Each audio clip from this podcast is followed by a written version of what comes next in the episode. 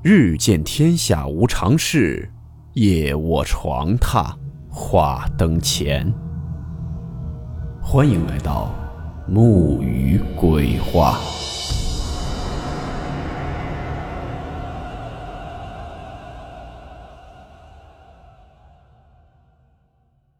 大家好，我是木鱼。前段时间呢，一直有些发烧，这两天算是恢复的差不多了。今天继续给大家更新。今天的故事呢，来自网友小冯分享，故事名称：隧道里的军阀。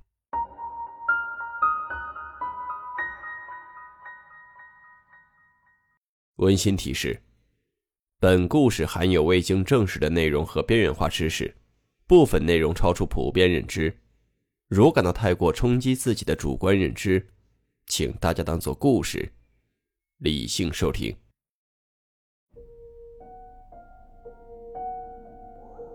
奉劝各位，晚上有三个地方，咱千万别去。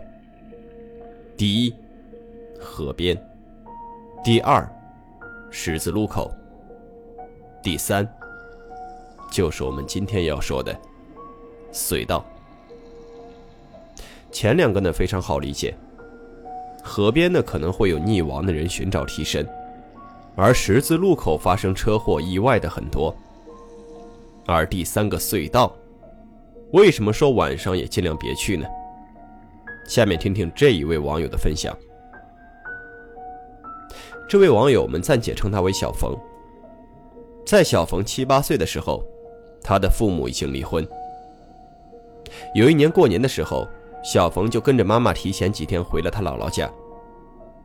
在一天下午大概四五点，小冯的妈妈呢就准备去隔壁镇子找一个以前的老同学。本来呢是不打算带这个小冯去的，因为隔壁那个镇子虽然直线距离很近，但是中间隔着一座小山。之前去的时候呢，走路的话得需要将近一个小时，而且都是山路，也不能骑车。但是小冯非要跟着过去，闹得不行。这个时候，小冯的姥姥就说，在年底的时候新修了一条隧道，虽然还没有正式通路，但是镇子里的很多人都已经试过了，穿过去问题不大。这样的话，最起码能省下一半的时间。小冯妈妈一听这话，就同意带着小冯一起过去。可是小冯现在回想起来。当初他就应该在家里老实的待着，不然的话，也不会碰到至今他都感到后怕的怪事儿。小冯跟着妈妈走到隧道的路口，还没进去的时候，小冯整个人就打了一个寒颤。他只感觉一阵阵凉风从里面吹了过来，于是他就跟他妈妈说：“说咱走山路吧，我在这里感觉特别冷。”但是小冯妈妈就很生气，啊，说不让你跟着，你非要跟着。现在你又不想走隧道，要是回去走山路的话，还得绕一圈呢。等咱回去的时候，指不定天黑成什么样了。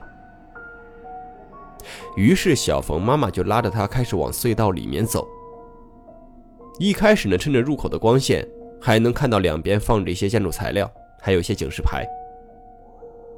可是再往中间走，几乎就什么也看不见了。只能听见两人的脚步声在隧道里清晰的回荡着。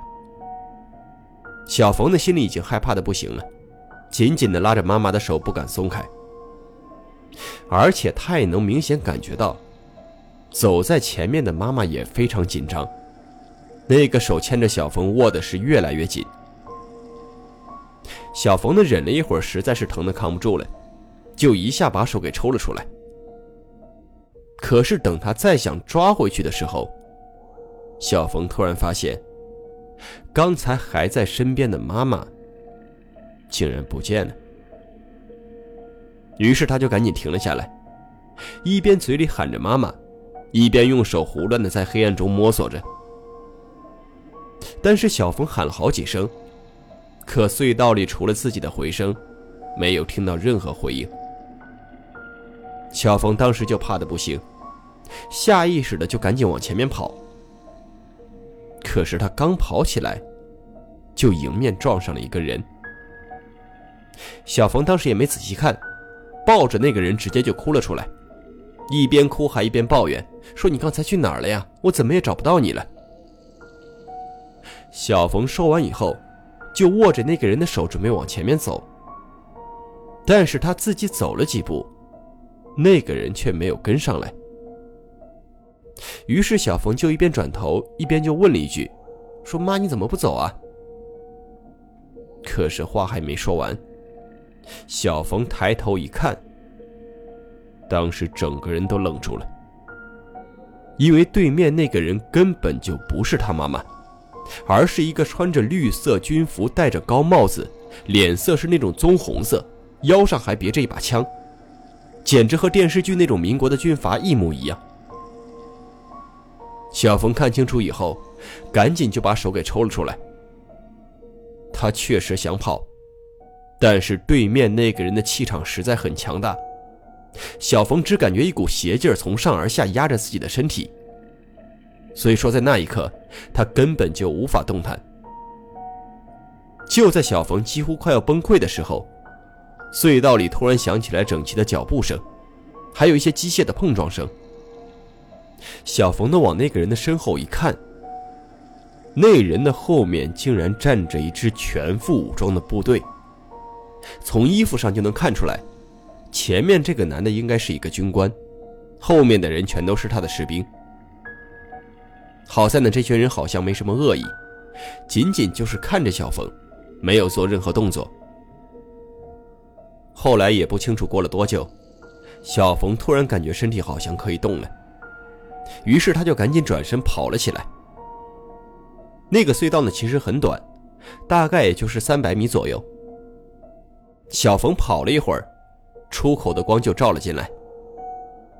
只见他妈妈就站在接近出口的位置，一个人在那里低着头，好像是在发呆。小冯呢就跑了过去，喊了几声“妈妈”。他妈妈一听到声音，突然就像是睡醒了一样。猛地把头抬了起来，看见小冯以后，那个表情又是焦急又是高兴，抱着他就说：“你刚才跑哪去了呀？我找了你半天，快急死我了。”可是刚才咱也说了，小冯看见妈妈的时候，他明明是站在原地，根本就没动的。小冯呢也没有解释，而是拉着妈妈赶紧出了隧道。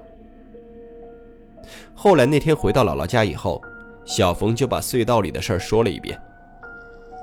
这里面最诡异的是，在他把手抽出来的一瞬间，不仅是他看不到妈妈，他妈妈也看不见他了。小冯经历的事儿咱也说过了，而他妈妈在小冯叫醒他之前，完全处在一个黑暗的环境下，四周呢还能听见枪声、炮声和叫喊声。所以说，俩人是在隧道里，被一股神秘的力量分别拉到了两个独立的空间里。要不是那群人没什么恶意，不然的话，那个后果，简直不敢想象。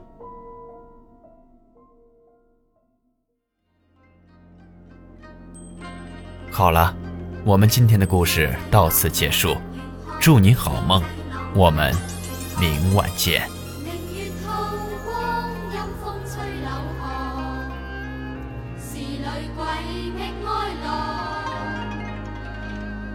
谁人愿爱凄厉鬼新娘？